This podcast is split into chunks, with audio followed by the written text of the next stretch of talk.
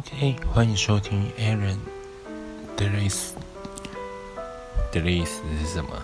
我是 Aaron，今天呢要来跟大家聊 It Go Go 欠钱这件事情。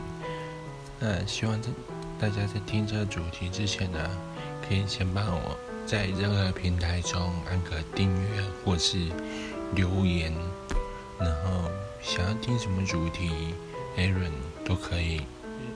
跟你们一起聊，一起探讨，在每一次的 pack podcast 都会跟你们探讨哦。感谢各位，Thank you。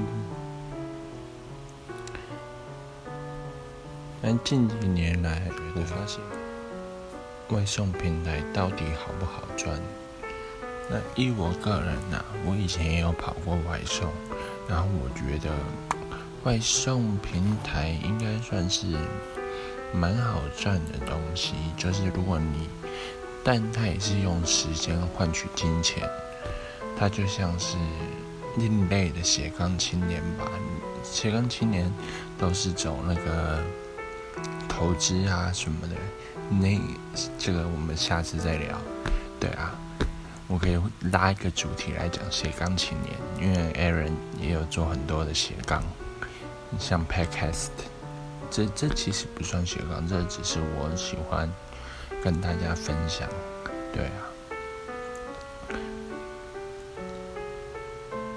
那现在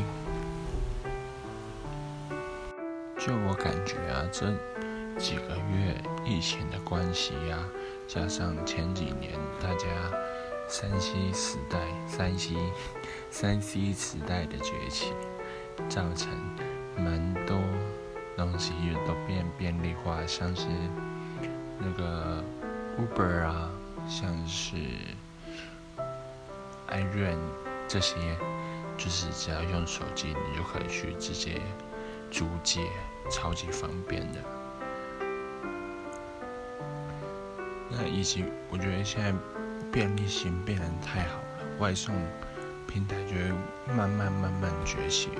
啊，不知道各位是不是每天呢，在上班的时候都会用美食？你大家也知道，美食有两大平台嘛，就是我们吴博义跟熊猫，那会减少你可以出去晒太阳，或是节省你要上班工作讨论的时候、开会的时候，可以节省你吃饭时间，是蛮好用的，像。